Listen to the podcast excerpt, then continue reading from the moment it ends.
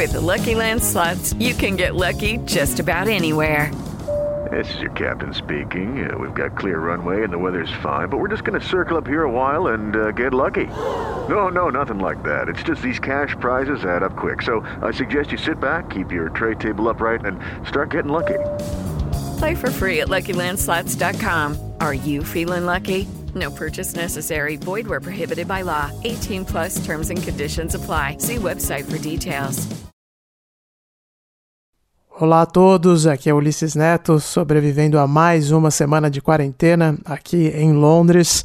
Como vocês sabem, esta é a segunda parte do nosso tour pela National Portrait Gallery com a Thaís Lima. Não vou enrolar muito, a gente já vai começar a ouvir a segunda parte desse episódio, mas eu queria deixar um recado para todo mundo. O episódio da semana que vem vai ser num formato também diferente. Eu estou confinado já há quase três semanas, né? Então os assuntos estão rareando. Não quero falar só de coronavírus. Por isso a ideia é responder as perguntas de vocês. Me manda uma mensagem de áudio pelo Instagram, lá na conta do Londres Real, arroba Londres Real. Algo curto, 30 segundos, 15 segundos, o mais rápido que você conseguir. Fazendo uma pergunta, um comentário, alguma coisa que você queira saber da vida aqui na Inglaterra. Qualquer coisa, qualquer tema, é só mandar essa mensagem de áudio, vai ficar melhor porque a gente consegue é, colocar no podcast também, mas se você quiser escrever, não tem problema, eu leio aqui no ar. Tá certo? Um abraço para todo mundo, espero que vocês gostem da segunda parte do episódio. Muito obrigado por todos os recados enviados na primeira parte. E, de novo, eu também preparei aqui uma lista com os links para todas as pinturas que estão no site da National Portrait Gallery. Se você quiser ver em detalhes, é só me mandar uma mensagem no Instagram, LondresReal, que eu compartilho o arquivo com você. Um abraço, até a próxima.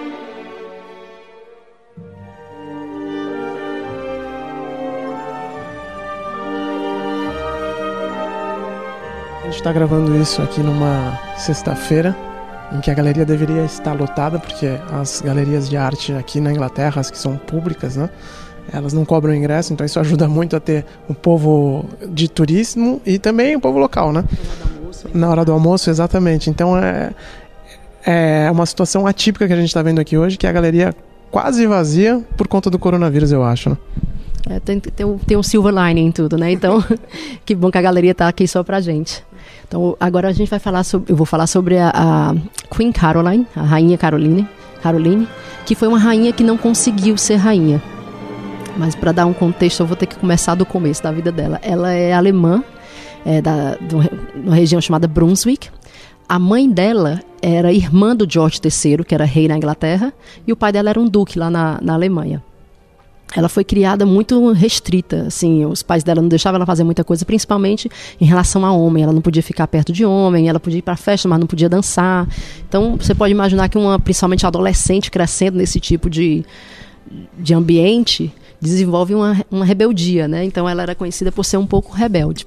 Agora, para contextualizar com o que estava acontecendo aqui na Inglaterra, a gente tinha o George III no trono, que a gente conhece que é o rei louco, Mad King que hoje a gente sabe que ele tinha realmente uma condição mental, ele tinha um problema mental, e estava é, num período bem difícil aqui na Inglaterra. O povo odiava a família real. Não mudou muito, tem muita gente ainda que odeia, mas era pior. O povo odiava a família real, eles tinham perdido as colônias americanas na época. É, tavam, o país estava em débito, não tinha dinheiro nenhum, e a família real só gastando, gastando, gastando dinheiro, principalmente o príncipe de Gales, que está aqui, ele está bem oposto à, à, rainha dele, que era o George, George IV. Ele era conhecido por ser um shopaholic, gastava, gostava muito de gastar. Então o povo estava meio puto da vida com a família real. E decidiram, o parlamento decidiu cortar o dinheiro que ia para sustentar o príncipe de Gales e decidiu só restaurar esse dinheiro se ele casasse. Mas ele tinha que casar de verdade, não podia ser com qualquer um, porque na verdade ele já era casado é, por baixo dos panos. Ele tinha casado com uma mulher chamada Maria Fitzherbert, mas o casamento nunca poderia ser é, validado, porque primeiro ela era divorciada, ela era católica, e ele não tinha buscado a aprovação do pai dele para casar.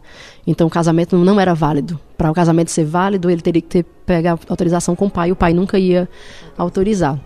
Então, ele, uma vez conversando com uma das amantes dele, porque além da esposa ele também tinha amantes, eles decidiram é, pensar em quem que eu posso casar. E aí a, a, própria amante dele foi quem sugeriu, porque você não casa com aquela prima sua lá da Alemanha, Queen Caroline, ela conhecia, Queen Caroline, não, desculpa, Carolina, Caroline of Brunswick, Carolina de Brunswick.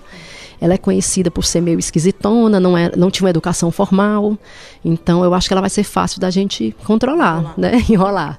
Coitados, mal sabiam o que é que estava para acontecer. Então ela veio para a Inglaterra, aos 26 anos ela noivou com o príncipe de Gales. E foi ódio à primeira vista. Eles se detestaram de início. É, ela disse que ele não parecia nada com os quadros que ela tinha visto dele. E ele disse que, disse que quando ele conheceu ela, ele pediu logo uma dose de brandy, tomou uma dose de brandy e estava muito decepcionado. Mas apesar de todo o álcool e toda a raiva, o ódio que eles tiveram, eles casaram três dias depois e produziram herdeira. Nove meses depois nasceu a, a Princess Charlotte, Princesa Charlotte. E dizem, inclusive, que foi a única vez que o casamento foi consumado. foi literalmente só para consumar o casamento. E aí você imagina, né? O, um, o herdeiro do trono acaba de ter uma herdeira, ele vai fazer o quê? Ele fez um testamento, deixando tudo, todas as propriedades dele, para a esposa dele. Mas não para Carolina, deixou não oficial, não oficial deixou tudo para Maria Fitzherbert. Então a opinião pública piorou mais ainda com a, em relação à família real, né? Todo mundo ficou do lado dela, coitada da rainha Carolina. Fazem às vezes um, um, um, um paralelo com a princesa Diana. Então o povo ficou ao lado da princesa Diana pelo modo que ela estava princesa Diana não, desculpa, pela Carolina, pelo modo que ela estava sendo tratada pela família real. Não necessariamente porque gostavam muito dela, mas porque detestavam tanto ele eles, no caso a família real, que todo o povo todo ficou é, do lado dela. Mas um ano depois eles decidiram meio que separar, não oficialmente, mas cada um seguiu sua vida. Foi na época que esse quadro foi feito. Ele foi feito pelo Thomas Lawrence, que também era um, um pintor muito, é, muito conhecido na época. É, se você vê, ele tá, ela está segurando na mão dela um, uma ferramenta de escultura, de fazer escultura, que ela estava tomando aulas de escultura nessa época. Então ela estava vivendo tranquila da vida, estava longe dele, estava tendo os casinhos dela, estava tendo festa, tendo aula de escultura. Inclusive dizem que, esse, que ela e o Thomas Lawrence, esse pintor, tinham um caso e que na verdade a, a, a ferramenta de escultura pode ser um, um negócio do cupido, a flecha do cupido, porque parece um pouco, né? O, um formato parece uma flecha de cupido. Então pode ser uma indicação de que eles eram romanticamente, estavam romanticamente envolvidos. E, por sua vez, o George IV, o príncipe, na época era príncipe regente, que assumiu enquanto o pai dele estava louco, é, o príncipe regente também estava fazendo as estripulias dele, estava redes, é, redesenvolvendo Londres, né? Não sei se você sabe, mas a Regent Street, o período regencial foi todo por conta do ah, é, é, o príncipe Re... Exato, tudo, ah, tudo. Regent's Park, Regent's Canal, Regent Street, é por conta do príncipe regente. Ok, aprendi tava... mais essa hoje, Aí. então. que bom. então ele estava também se divertindo. Só que o que aconteceu foi que em 1820 o pai dele morreu. Então ele oficialmente virava rei. Por ser casado com ela, ela virava rainha. Só que eles não estavam mais juntos. E ele estava decidido que, que, não ia deixar de jeito nenhum ela assumir o trono de rainha. Então ele decidiu colocar ela num julgamento. Um julgamento onde era basicamente uma exposição da vida sexual dela. E esse quadro que a gente vê aqui do lado, ó, é o, o, julgamento da rainha Carolina. Não é um julgamento criminal, porque não era uma corte, não era um crime.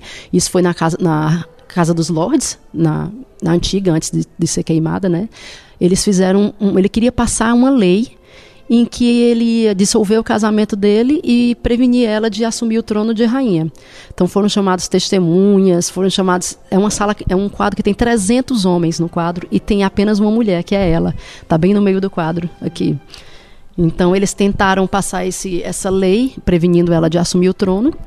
A lei passou no Lords, na Casa dos Lords, mas eles decidiram não colocar para os comuns por conta por dois motivos. Sabia porque nos comuns não ia ser aprovado e porque também sabia que a opinião pública, que já odiava a família real, ia ficar mais, mais ainda, tipo, como que ele se atreve a querer dizer que ela é adúltera? Olha ele, né? Então era bem uma hipocrisia muito grande.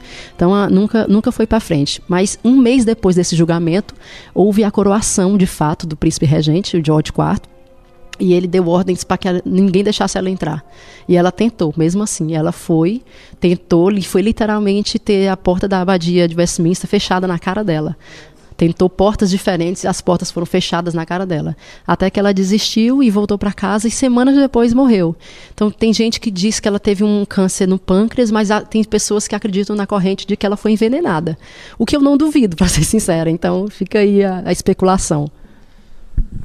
Essa sala é impressionante. A, a, história toda que você contou aqui é, surpreende e, e, principalmente essa pintura que não é o foco né, do que a gente está falando aqui agora, mas a do julgamento, porque ela é uma cena. Quantos homens você falou? 300 homens? 300 homens.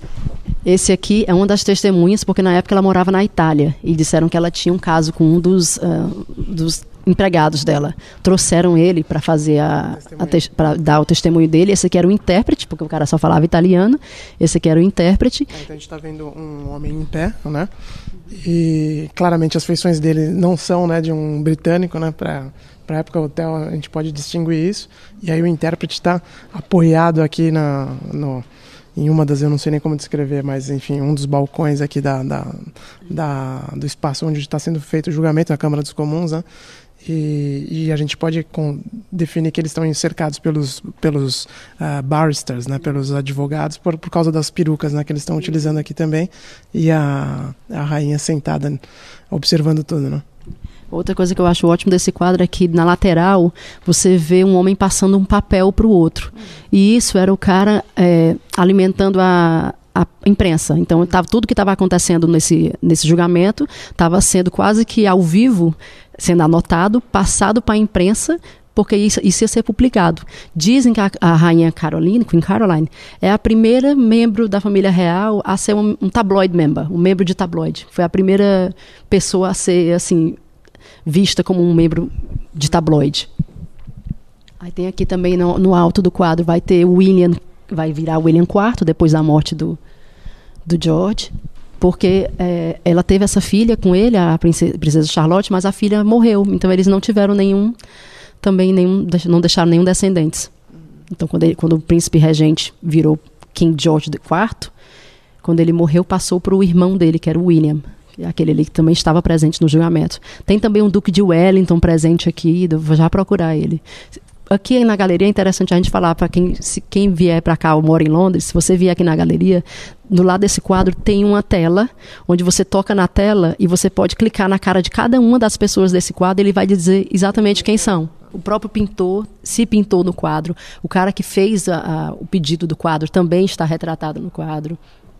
É, é um masterpiece. Se eu fosse o, o pintor, também ia me colocar. Às vezes eu me coloco nos meus vídeos também. e olha que não está nem perto disso.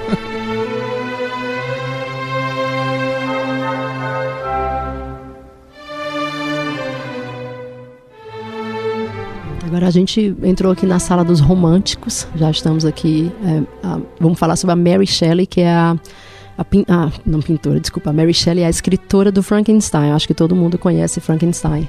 Então, Viramos o século também, né? Já estamos no século XIX agora. Andamos aí mais um pouquinho para frente. É, e a, nesse quadro ela está com 40 anos.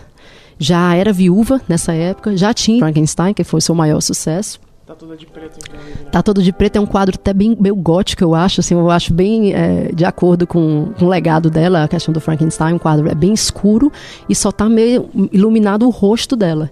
E eu gosto também porque o rosto dela é bem alongado, eu digo que se ela e o Modigliani fossem da mesma época, ele certamente ia ter adorado pintar ela, porque ela parece as musas do Modigliani. E o que me chama mais atenção no quadro é o olhar dela.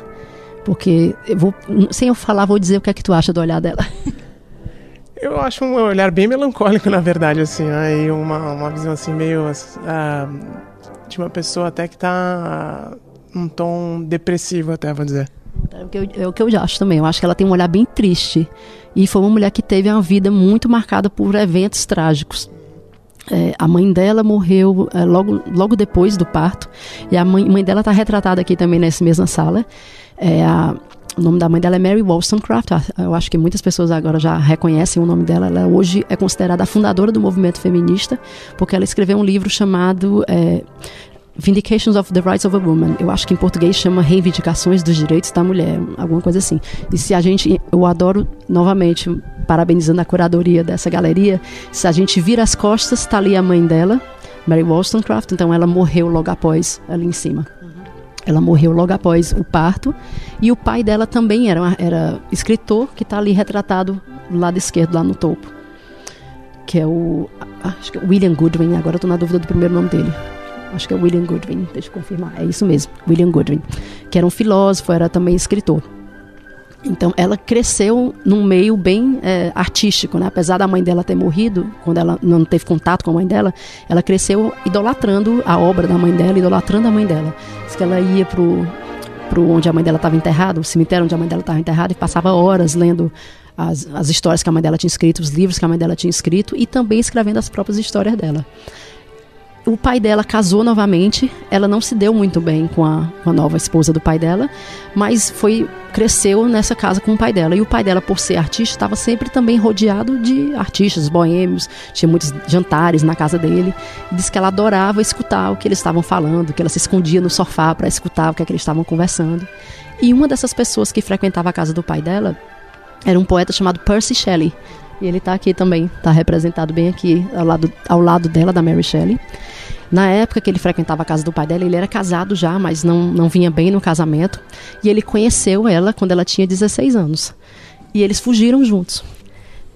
Para desespero do pai dela. Assim, o pai dela não ficou muito feliz, mas eles fugiram juntos, se apaixonaram e fugiram juntos. E saíram viajando pela, pela Europa. Foram para a França e depois decidiram passar um verão em Geneva, na Suíça, na casa do Lord Byron, também está aqui re representado nesse quadro. Que aliás é um, um retrato lindo também né, dele aqui. Ah, pô, é tá... muito bonito, né? Assim. É um homem, um homem, muito bonito sem dúvida e o retrato, a forma como ele foi retratado ali com ah, o, o, queixo apoiado no, na mão, né? É, dá um ar de ah, como eu posso dizer até de mais grandiosidade para o rosto dele. Né? Você vê bem que é bem galã, né? Eu acho assim o modo que ele é retratado é bem galã. Então ela foi com, com o namorado dela na época, no caso, Percy Shelley, ela foi para casa do Lord Byron, que tinha uma casa na, na Suíça, e passaram um verão lá. Ele disse que era um verão que estava chovendo bastante e ninguém tinha Netflix nessa época, né? O Lord Byron não sabia mais como entreter os, os, convidados e decidiu lançar um desafio. O desafio era escrever uma história de horror. Ficaram debatendo como vamos escrever isso e tal. Aí a Mary Shelley lembrou que ela vinha, ela tinha lido recentemente de um, de um trabalho de um, um, médico italiano, Luigi Galvani, que tinha descoberto que um sapo, as pernas de um sapo morto, mexiam se ela fosse, se ele fosse colocado um, um choque, dado um choque nele. A perna fazia aquele retratava, né, fazia aquele reflexo. E ela estava bem fascinada com essa história. E um dia disse que ela estava dormindo lá na casa do Lord Byron, ela teve um sonho em que ela viu um monstro que era formado por partes de pessoas. No dia seguinte, ela começou a escrever a história desse monstro que era trazido de volta à vida depois de um choque elétrico, que era a história do Frankenstein. E a história foi um sucesso, é ainda até hoje, né? Tem filmes e novelas, tudo feito uh, em cima da, dessa novela dela. Foi um sucesso tão grande que o, as pessoas duvidavam que tinha sido escrito por uma mulher né? Porque a mulher geralmente era associada a escrever romance, aquela coisa bonitinha, e não história de horror, de terror.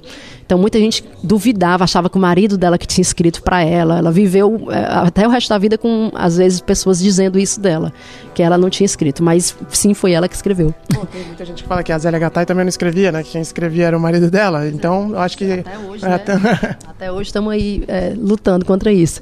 Mas é, depois que desse, desse período que eles passaram na Suíça, eles foram para a Itália onde ela viu a morte de dois filhos dela. Os filhos morreram pequenininhos, então, mais uma vez, eu acho uma mulher bem sofrida. E o marido dela, aos 29 anos, morreu afogado. Foi quando ela decidiu voltar para Londres, voltou para Londres para morar junto com o pai novamente. O pai dela morava aqui pertinho, no Strand. Então voltou para morar junto com o pai aqui no Strand, continuou escrevendo o resto da vida, mas nenhuma das novelas dela depois atingiu o mesmo nível de sucesso que o Frankenstein é, atingiu. E até hoje ela é considerada a mãe da de modern science fiction, de ciência, como fala science fiction? ficção científica, de ficção científica moderna. Ela é considerada, dizem até que assim é inspiração para muitas a, escritoras mulheres que vieram depois dela, inclusive J.K. Rowling, que talvez não tivesse esse espaço que tem se não fossem mulheres como Mary Shelley no, antes dela. É. Sorte da J.K. Rowling que ela já era separada, né? Quando escreveu os livros, que senão iam estar tá dizendo que era marido também, né? Mas não tem a história que até a J.K. Rowling, quando escreveu, também parece que ela assumiu esse nome de J.K. justamente para também não saberem que ela era mulher.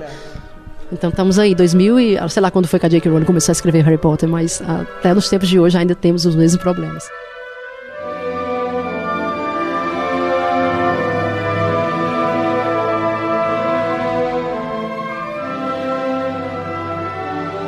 Avançando aqui na nossa linha cronológica das figuras relevantes na história britânica. Talvez uma das mais importantes, né, o Duque de Wellington, o nosso amigo João Castelo Branco, uma vez fez uma piada com um jogador uh, Wellington Paulista, veio aqui para Inglaterra, estava jogando no West Ham, e aí o João levou o Wellington para conhecer a origem do nome dele, que o jogador não conhecia. E aqui em Londres, né, eu acho que na Inglaterra inteira, pubs chamados Duke de Wellington, é, está, tem uma estátua também dele, né? Aqui em Londres é uma figura muito relevante para a história britânica. Por quê, Thaís, para quem não conhece a história? É um herói nacional, muito celebrado. Então, a gente está aqui na frente do quadro Duque de Wellington.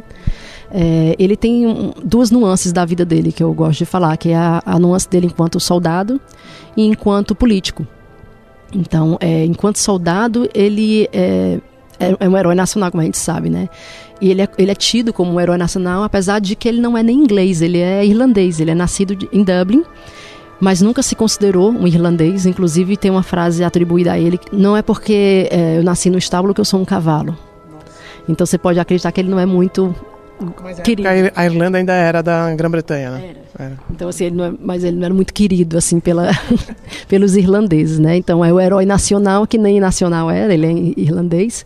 É, ele não tinha... É, quando era criança, assim, os pais estavam até preocupados, achavam que ele não ia dar em nada, que ele não era um bom aluno, não se dava bem em nada, até que mandaram ele para uma escola militar francesa, onde ele aprendeu duas coisas que iam ser muito importantes no futuro, que é francês para ele e cavalgar foi para a Índia, na East India Company, junto com o irmão dele. O irmão dele virou é, governador-geral da Índia. Pegou aquela posição que a gente viu do Warren Hastings. O irmão dele estava na Índia e ele foi, é, junto com o exército britânico, foi para a Índia. E voltou da Índia com a reputação de ser um bom, bom líder, de ter comandar bem as tropas e tal já voltou da, da Índia, inclusive, é, como Sir. Então ele juntou, entrou no exército britânico e em 1815 ele teve a oportunidade de, de brilhar, digamos assim.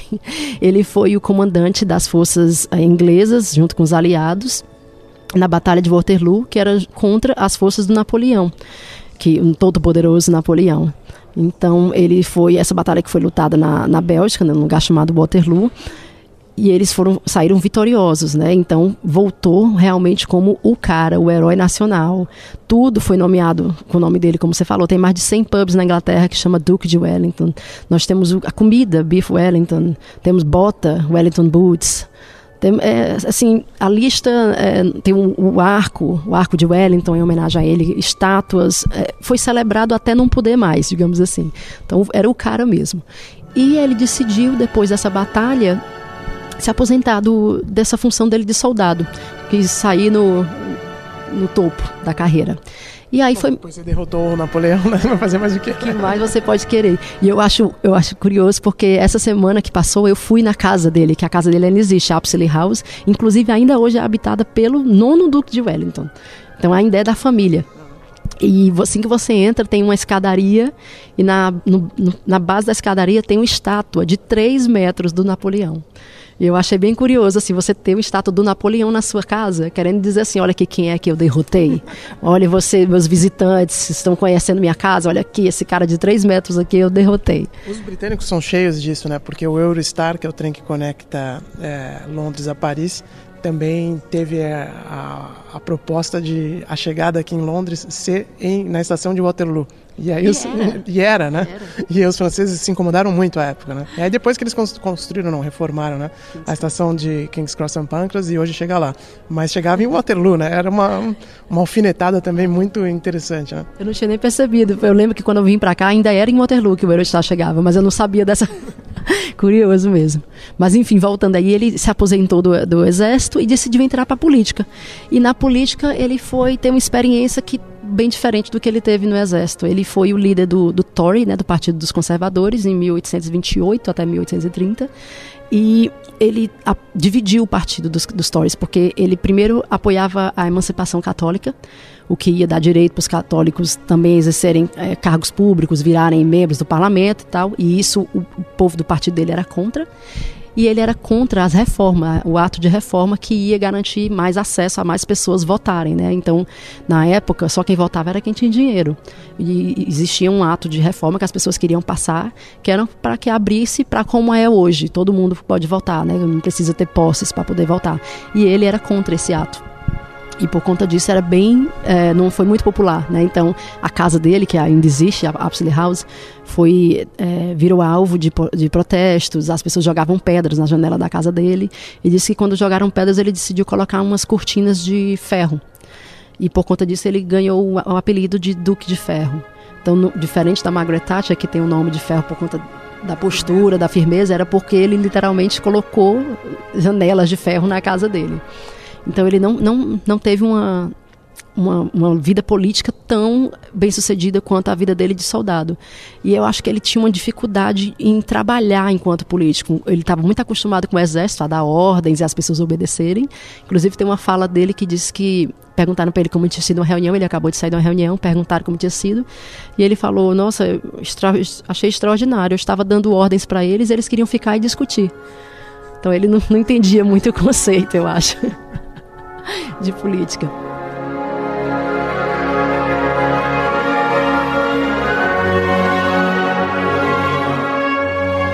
Então ele saiu do. perdeu, a, os Stories perderam a eleição, deu entrada para o Partido Liberal depois deles. É, e ele vi, ficou um pouco é, esquecido, digamos, por um tempo. Só que ele teve uma vida muito longa, ele viveu até 83 anos, o Duque de Wellington. E só, é, pouco comum. E assim, é, só foi depois da vida dele, depois da morte dele, que digo que ele foi novamente ser celebrado como o grande herói que ele era. Então, depois da morte dele, é, mais de um milhão e meio de pessoas é, participaram do funeral, da procissão de funeral dele. Ele está enterrado dentro da, da St. Paul's, né, Catedral St. Paul, junto do Nelson, Almirante Nelson. Então tem um local de destaque na, na história e até hoje é considerado um dos grandes nomes da, da política e do exército inglês. E o curioso desse quadro é porque ele não está terminado. Se vocês tiverem a oportunidade de dar um Google aí, é um quadro do Thomas Lawrence. Ele não está terminado, é só o rosto dele. Mas eu gosto especialmente pelo fato de não estar terminado, porque a gente foca bastante no olhar dele, no rosto dele, que é bem forte, né? Parece mesmo que é um homem que assim que, que acredita, né, que luta pelo que ele acredita, que não vai se dobrar, que é bem assim, quase até teimoso, eu acho, tem uma cara bem teimosa. E quem pediu esse quadro foi uma uma moça uma mulher chamada Lady Jersey e ela era apoiadora do, do partido do Stories, grande fã dele. E quando o motivo pelo qual ele tá não está terminado é porque o Thomas Lawrence morreu no meio do caminho. E foi oferecido a ela que um assistente do Tom Lawrence termina, terminasse e ela disse: Não, eu prefiro que deixe assim mesmo, não, não quero que estraguem o que já está feito. E eu gosto justamente porque a gente vê só, o foco fica só na cara dele, nos olhos azuis dele, tem um olho azul bonito. E também é legal que a gente vê o processo que o Thomas Lawrence usava para pintar. Né, como é que ele fazia o rosto primeiro, você tem mais ou menos uma ideia de como era o processo de pintura do, do Thomas Lawrence.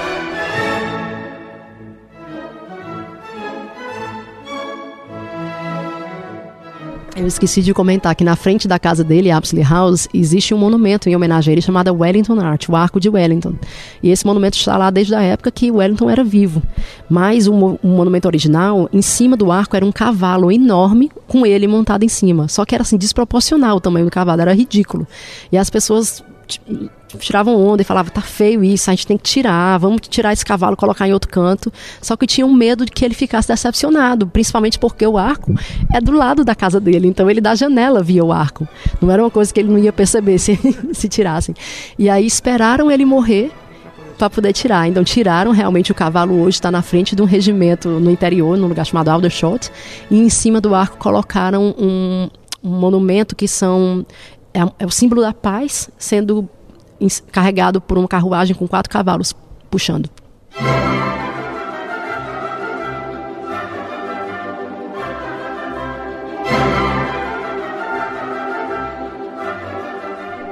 A gente está caminhando agora em direção à estátua da Rainha Victoria com o príncipe Albert, né?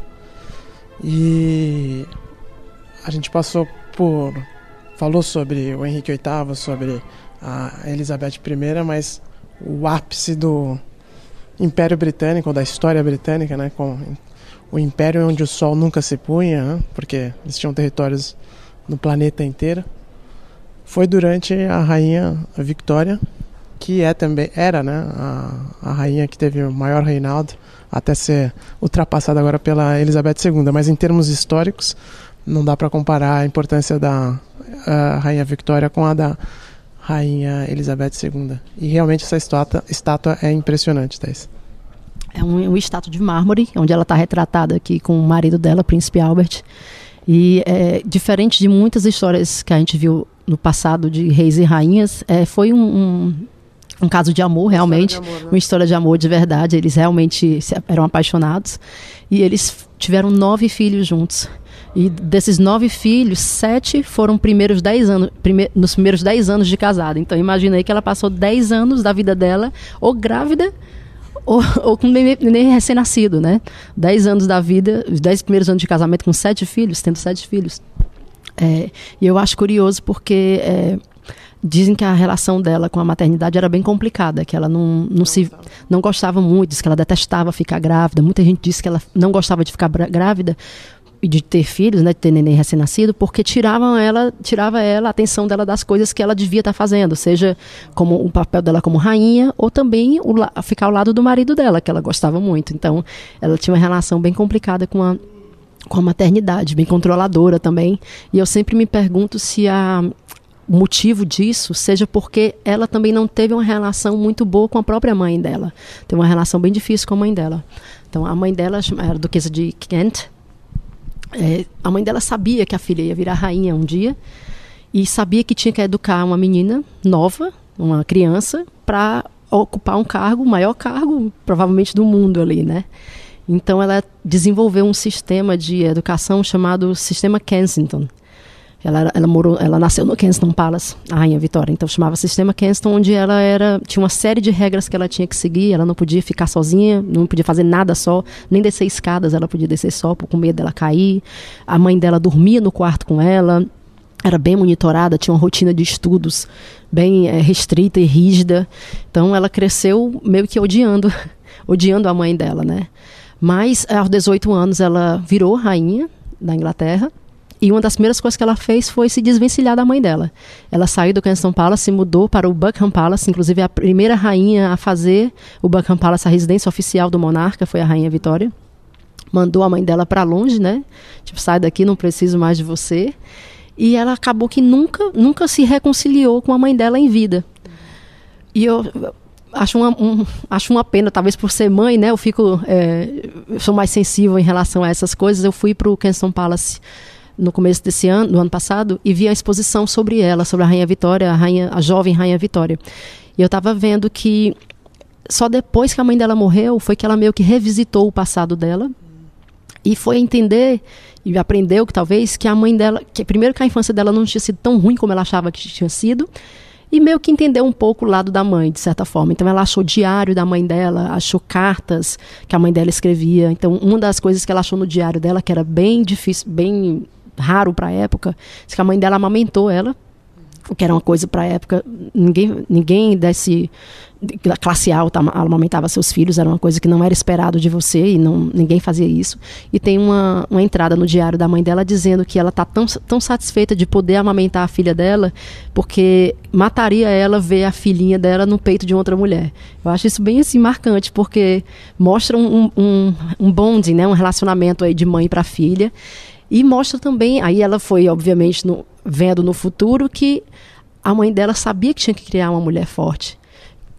Que ia ter que aguentar pressões e que talvez, se for para aguentar pressão, talvez que aguente, melhor que aguente de mim, da mãe, que ama ela, que vai fazer pelo bem dela, do que jogar ela no mundo para os leões, né, digamos assim.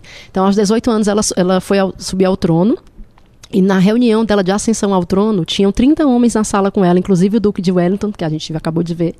E todos os homens saíram de lá comentando o quão confiante ela parecia, o quão a postura dela era, era maravilhosa, assim, falaram maravilhas dela. Isso vindo de uma mulher de 18 anos, pequenininha, rodeada de homens, né? Diz que o Duque de Wellington falou que ela não só preencheu a cadeira que ela sentava, ela preencheu toda a sala, que ela tinha uma presença bem marcante.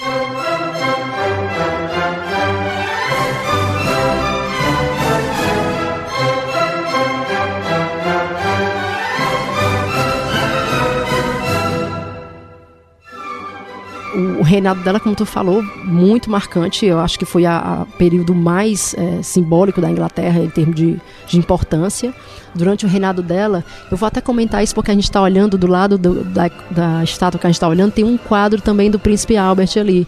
E o príncipe Albert é, foi muito importante também enquanto companheiro e enquanto uh, legado. O que ele deixou para a Inglaterra até hoje é muito é, é, maravilhoso. Então, eu não sei se você sabe, mas ele foi responsável, em 1851, ele organizou uma exposição chamada The Great Exhibition, que hoje é como se fosse a, aquela World Trade Fair, né? A, como é que fala? A Feira Mundial? É, a Feira Mundial, acho que chama a Feira Mundial. Ele foi o primeiro a organizar isso em 1851, trazendo expositores de todo o mundo, mostrando o que é que eles estavam fazendo em todas as partes do mundo.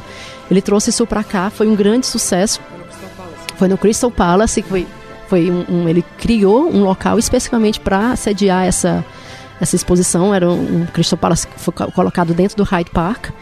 E é, durou seis meses a exposição. Foi visitada por milhares de pessoas. Pessoas vinham de longe para visitar. E duas coisas que eu acho maravilhosas da Great Exhibition, da grande exibição. É, primeiro, que era paga a entrada, mas nos últimos meses eles colocaram a preços populares para que todo mundo pudesse ter acesso, não só a classe alta. E segundo, que com o dinheiro que foi arrecadado na grande exibição, ele comprou toda aquela parte que a gente conhece hoje como Albertópolis que é a parte dos museus ali em South Kensington. Então foi investido o Imperial College, isso ali tudo é legado do Príncipe Albert. O Museu de História Natural, foi tudo oriundo dessa exibição que ele organizou e com dinheiro é, arrecadado ele fundou isso, que é um legado que até hoje a gente usufrui. Né? Anos depois a gente ainda está usufruindo. E também é, o período dela, nós vimos a primeira viagem de metrô em 1863, foi quando o metrô daqui inaugurou.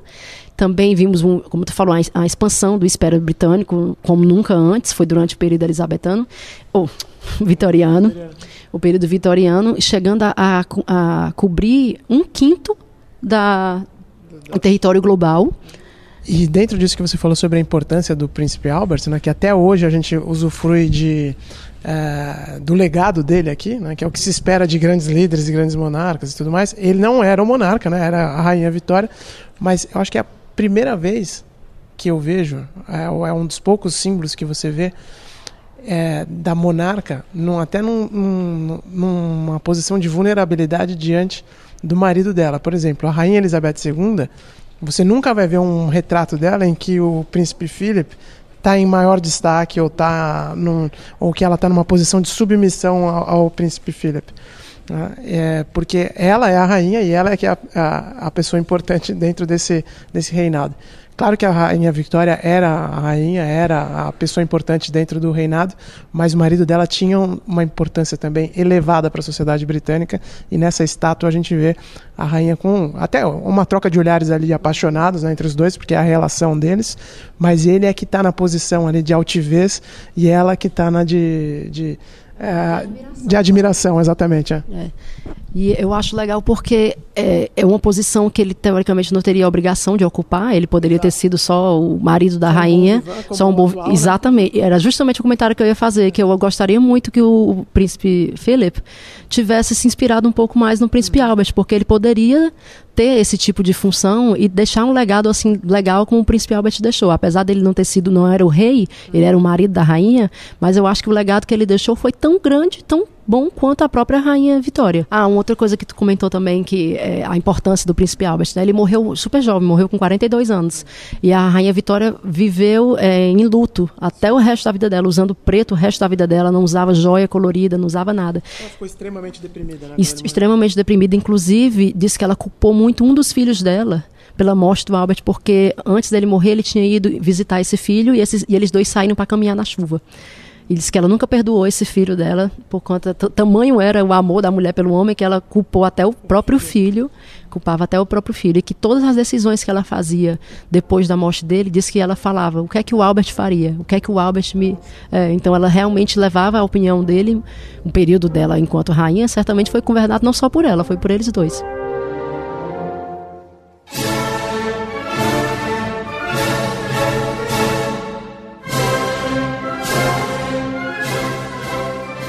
Do lado da estátua de mármore da Rainha Vitória com Albert, tem um quadro bem grande do Príncipe Albert e cheio de simbolismo também, que é um quadro que mostra, mais uma vez, que ele não era só um acompanhante da rainha. Está mostrando ele num, num ele está vestido de uniforme de exército e ao lado dele tá, tem as pastas com os planos dessa, dessa grande exibição que ele organizou.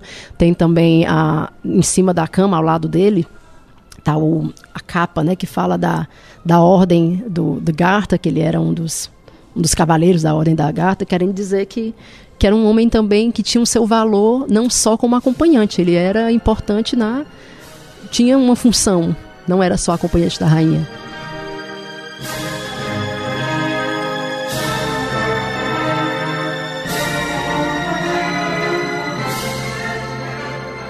Engraçado porque na história da Inglaterra a gente sabe que muito se preza o herdeiro o homem, né? A gente viu no caso o Henrique VIII separou-se das mulheres todas porque queria tanto o herdeiro um homem e a, a se duvidar a, a filha o herdeiro dele que mais foi bem sucedido foi a mulher, a Elizabeth I. E na história da Inglaterra, as herdeiras, as, as, as monarcas mais importantes, na minha opinião, Todas Elizabeth, Vitória, Elizabeth II agora, e talvez para a gente colocar num quarto aí, eu colocaria o Henrique VIII em termos de importância histórica, né? Mas dos quatro, três são mulheres. Eu, eu sempre achei isso fascinante na história da Inglaterra, porque as mulheres aqui são as, as figuras mais importantes nos, nos reinados, e a maior ironia do destino para mim é porque recentemente eles mudaram a ordem de sucessão, as leis de sucessão, né? Porque até pouquíssimos anos atrás, acho que cinco anos atrás, uh, o primeiro filho homem tinha preferência para se tornar monarca, né? Então poderia ter cinco mulheres primeiro, o sexto, se fosse homem, seria o monarca. E depois que mudou a lei, todos os primogênitos são homens, né? Pois é. Inclusive a lei mudou justamente quando a Kate Middleton estava grávida do primeiro filho deles. É. E aí já eu estava esperando que fosse uma menina. É. Mas aí nasceu o George. Mas vamos ver aí se a, de repente a princesa Charlotte vai, vai ter a oportunidade.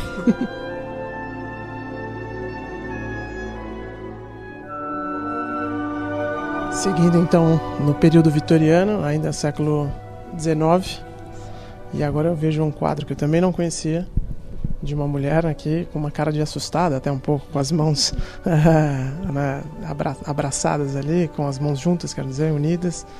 E eu não sei quem é essa personagem, então, por favor, Thaís, nos introduza a este quadro. Essa é a Ellen Terry. Ela era uma atriz, e eu digo que era uma atriz que não podia, não podia ser controlada. A gente está numa galeria que chama é, G.F. Watts Galeria da Fama. É como se fosse uma, um hall da fama que foi feito por esse homem aqui, que é o George Frederick Watts. O quadro ao lado da, da, da Ellen Terry. Ele era um pintor vitoriano muito famoso e para quem conhece um pouco Londres, ele é mais famoso pelo memorial. Não sei se tu conhece, tem um memorial na City chamado Watts Memorial, que onde, é, onde, é maravilhoso. Quem tiver a oportunidade de conhecer, é perto da Catedral St. Paul's, e é um memorial onde ele honra pessoas normais, desconhecidas, que fizeram atos de bravura para salvar outras pessoas. Então você vai ver, sei lá, Maria Joaquina, que pulou na frente de um carro para salvar uma criança. É um mural todo com nomes é, desses heróis desconhecidos. Inclusive foi. É, era isso que eu ia falar, mas conte então, vai. Não, conte você. Foi... foi retratado no cinema, né? Pronto, foi retratado no cinema. Quem assistiu o filme Close, aquele com a Natalie Portman, sabe que ela tá, ela aparece nesse memorial e ela usa o nome de uma das pessoas que está retratada retratado nesse memorial, que é Alice Ayas, né? Eu acho o nome. É Alice alguma coisa, não me lembro agora. Mas que só se só, só descobre no final do filme, né? Que não é o nome dela mesmo, exatamente. Então, a, a gente está aqui na frente do quadro da Ellen Terry. Ela era uma atriz shakespeariana no período vitoriano e ela veio de uma família de artistas. O pai, mãe, irmãos, todo mundo era ator. E ela, ela debutou no, no, nos palcos aos oito anos de idade, então bem pequenininha. Participou de todos os teatros daqui da redondeza que você pode imaginar. E ela, como era conhecida por fazer papéis de Shakespeare, um dos papéis que ela muito retratou é o papel da Portia do Mercador de Veneza. Não sei se você conhece um pouco da história do Mercador de Veneza, mas tem uma mulher que chama Portia no Mercador de Veneza e ela eu consigo ver muita similaridade entre a própria Ellen Terry e a personagem que ela interpretava. Primeiro porque eram são bonitas, é, graciosas, né, inteligentes e elas tinham um, um nível de como é que eu posso falar? O parâmetro para namorados, para possíveis maridos bem alto. Elas queriam casar bem, queriam não queriam pegar qualquer um, digamos assim. Okay. E deve ser deve ter sido por conta disso que aos 16 anos ela decidiu casar com Watts, com justamente o pintor que é responsável por essa galeria aqui. Ele já era um pintor estabelecido na época.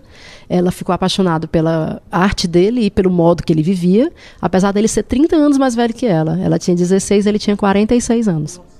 E foi na época que esse quadro foi feito. Eles estavam casados na época que esse quadro foi feito.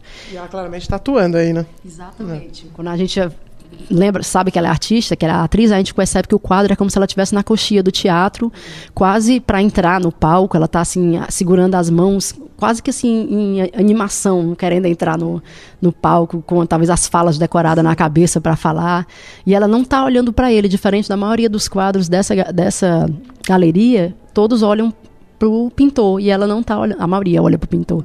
E ela não tá olhando para ele. E o casamento deles não durou muito, dez meses depois o casamento é, acabou. É, talvez porque dizem que os amigos dele nunca aceitaram ela no, no, no grupinho, hum. talvez por ela ser muito jovem, né? Sim.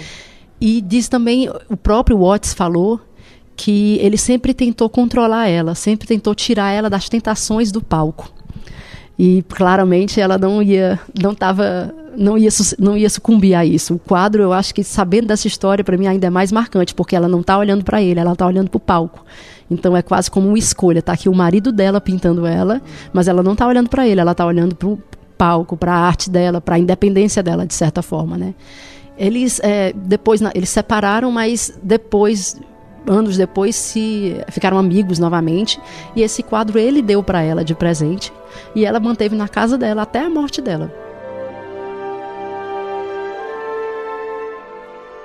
A Ellen Terry casou novamente, ela casou com um arquiteto depois do Watts, onde ela teve dois filhos com esse arquiteto e ela decidiu se aposentar do teatro para cuidar desses filhos por um tempo.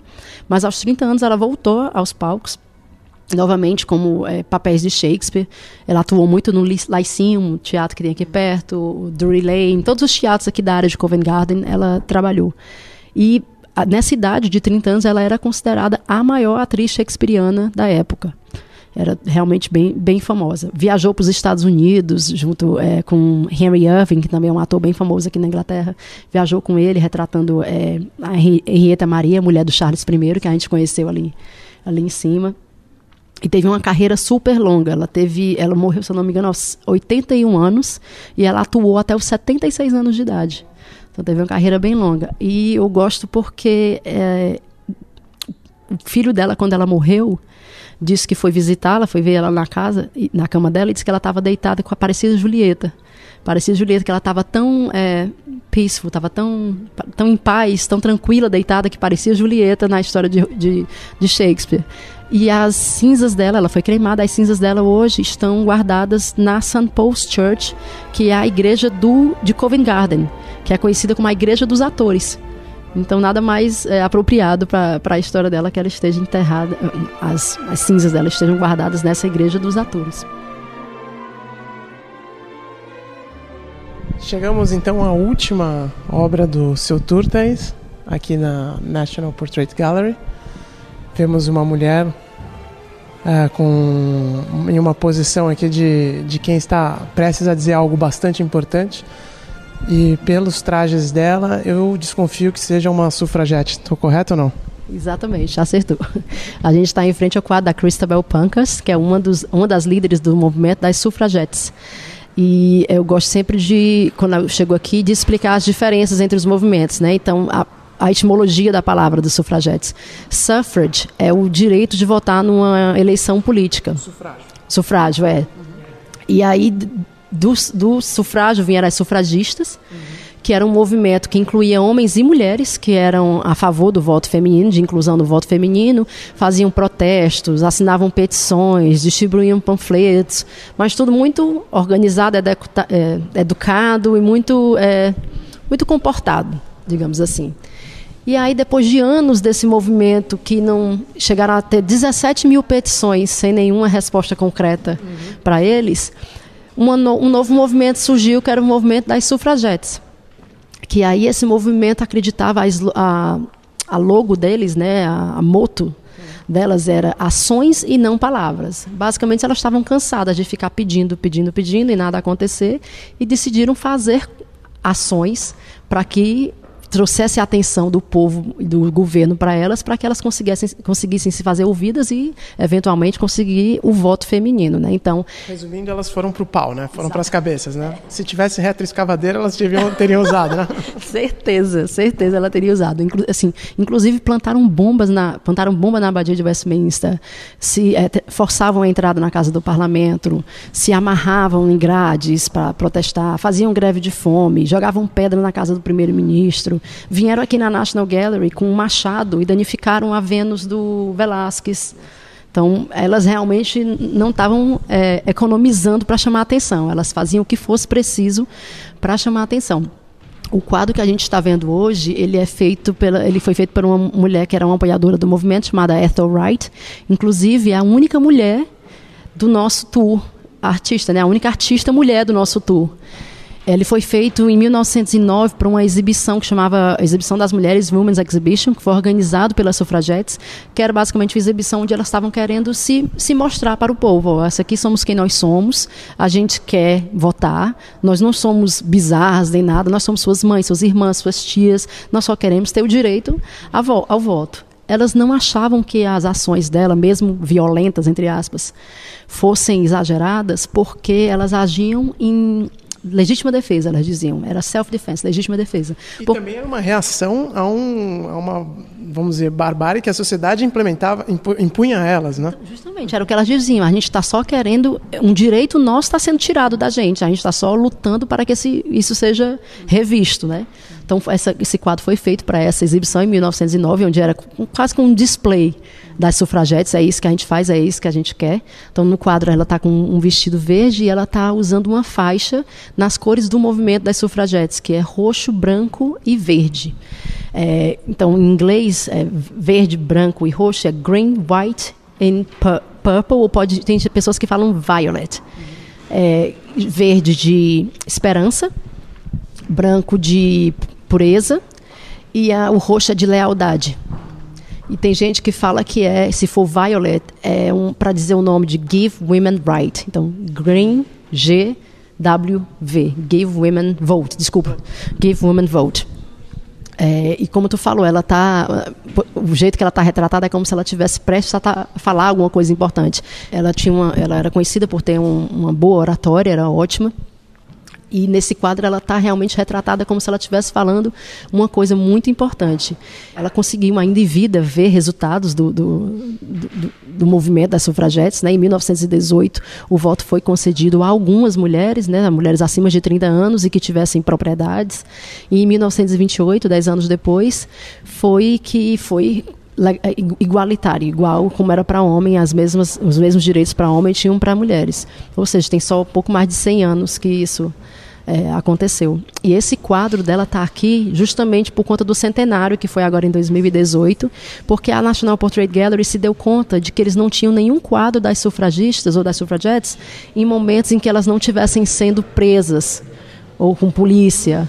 Então esse é um, era o único foi o primeiro quadro a ser colocado aqui da de uma sufragette por ela mesma, pelo e, essa pintura coloca ela muito nesse destaque, né? Não apenas pela, pela, pela forma como ela foi retratada, em que dá a entender que ela está fazendo uma manifestação, ele está fazendo uh, uma tá, uh, fazendo um pronunciamento importante, mas também até a luz em cima dele, né? Isso. né? Que parece até uma luz teatral, né? Que ele tem um, o foco bem colocado, o holofote em cima dela, né? É como se ela estivesse saindo da, da escuridão para a luz, né? A gente vê ela tá saindo atrás dela, tá bem escura, como se ela estivesse saindo da escuridão para a luz.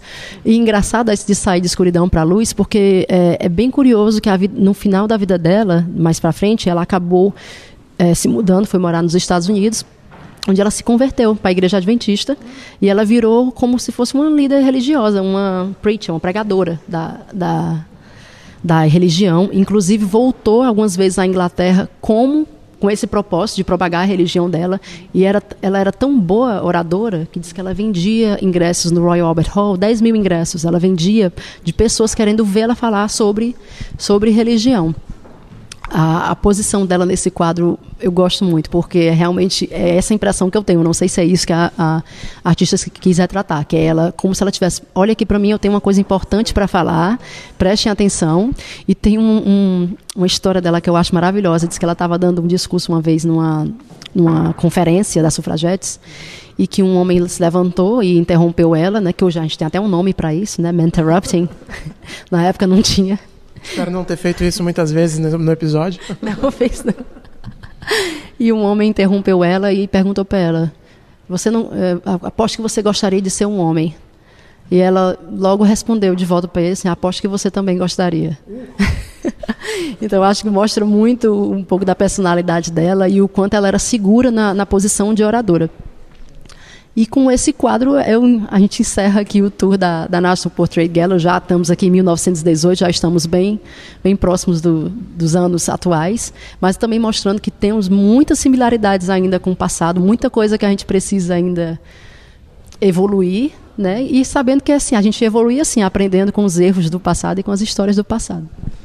Então, para a gente fechar, Thaís, eu queria que você fizesse um convite para as pessoas que estão ouvindo a gente, porque eu não costumava é, fazer visitas a museus ou galerias com guias, e comecei a fazer isso só depois que eu mudei para cá. Isso mudou minha vida, porque realmente é outra experiência que você tem. É, a última que eu fiz, não, não foi a última, mas uma das últimas que eu fiz, que eu acho que foi a mais a transformadora, foi na Galeria Borghese na, em Roma. E, e, a guia falava muito sobre, óbvio, né? Ali tem uma coleção espetacular de Caravaggio. E, e eu, foi, eu acho que o momento que eu realmente falei, não dá para visitar mais um museu sem ter um guia. então, eu queria que você fizesse o convite falando de outros tours que você tem aqui e explicasse para quem está ouvindo a gente o que, que é, você oferece aqui em Londres para quem está vindo visitar a cidade. Eu acho que a experiência com o guia é completamente diferente do que quem vem sozinho. A gente estava até comentando antes de começar a gravar que o normal de quem visita uma galeria é chegar numa sala, che chega super animado na primeira sala, você vê todos os quadros, vai ler todas as explicações. Aí o que acontece é que nas salas seguintes, quanto mais para frente vai ficando, mais cansado você tá, você já não absorve tanto e já não fica uma viagem tão interessante. Então, o trabalho do guia é interessante nessa parte da curadoria de escolher que quadros falar sobre. Eu acho que isso é muito importante também quando você sabe o, cliente que você tem. Então, eu faço muito trabalho personalizado, passeios personalizados. Então, eu gosto de saber um pouco qual é o perfil dessa pessoa, quais são os interesses dela. Então, a pessoa pode me dizer, Tais, meu interesse é Império Britânico, é os Tudors. Se o teu interesse fosse só os Tudors, a gente podia ter ficado só nas primeiras duas salas. Então, é uma coisa que pode ser feita, personalizada para o gosto do cliente mesmo. E para quem mora na Inglaterra ou para quem visita também, uma dica que eu dou para quem fala inglês, faça as visitas guiadas. Os museus daqui oferecem visitas guiadas gratuitas. Eu sempre recomendo isso também. Eu acho maravilhoso, porque são curtas, né? Uhum. E gratuitas, então você faz um pedacinho ali com o guia e depois vai explorar no seu tempo, né? Continua. Exatamente. Aqui na National Portrait Gallery eles fazem duas vezes ao dia, 11 da manhã e 3 da tarde. Geralmente dura uma hora. Como o grupo é grande, eles só vêm, sei lá, três ou quatro quadros. Mas já dá uma ideia do que é a galeria e pode ter certeza que esses três, quatro quadros que vocês vão ver na presença do guia vão ter uma outra história, vão ter uma outra simbologia para vocês do que os quatro que vocês vão ver por si só. É isso aí, então. Valeu, Thaís. Até a próxima. Obrigada. Até a próxima. Estou esperando o convite para vir mais vezes.